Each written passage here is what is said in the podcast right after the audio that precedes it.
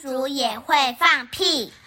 罗拉一放学回家，就急着跑去问爸爸：“爸爸，公主会放屁吗？”“你为什么会问这个问题？”爸爸惊讶地说：“今天在学校发生一个小争执，可是在我告诉你之前，你要先回答我的问题。”“嗯，是的，我认为公主也会放屁。”爸爸小心翼翼地回答。“居然是真的！其实我们就是为了这件事情争吵。”但马赛罗说。灰姑娘很会放屁，但女生们说绝对不可能，因为世界上没有一个公主会放屁。不过，我认为马赛罗说的可能是对的。爸爸，那你怎么知道公主也会放屁？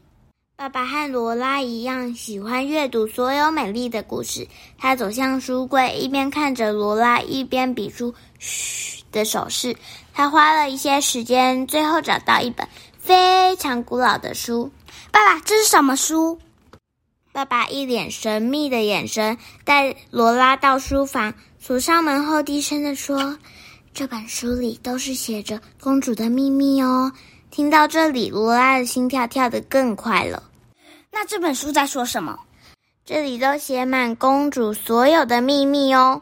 其中有一章标题是“公主的肠胃与胀气问题”。公主的肠胃与胀气问题，这什么意思啊？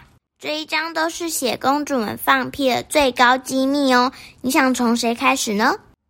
当然是灰姑娘啊。于是爸爸开始翻书，然后停在其中一页，说：“你记得灰姑娘遗失玻璃鞋的那一场舞会吗？”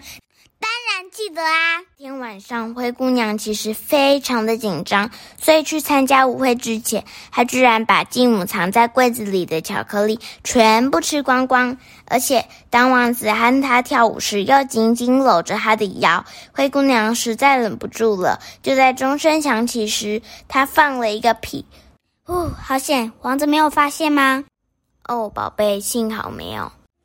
那白雪公主呢？爸爸翻了翻书，然后说：“小矮人的饮食很油腻，他们喜欢吃肥肉、炖白菜、各种口味的起司，还有杏桃派。白雪公主每天都吃这些高胆固醇的食物，肠胃经常胀气。所以，当坏皇后送毒苹果给白雪公主的时候，她还来不及吃，就放了一个臭到熏死人的屁。”这才是她昏过去的真正原因，所以小矮人是因为太臭了，所以才把它放到玻璃棺材吗？没错，宝贝。可是这样王子怎么敢靠近他？书上说，王子刚刚好那一天重感冒，鼻子完全塞住了。哦，好险，不然白雪公主就完了。你说的对，爸爸露出同意的表情。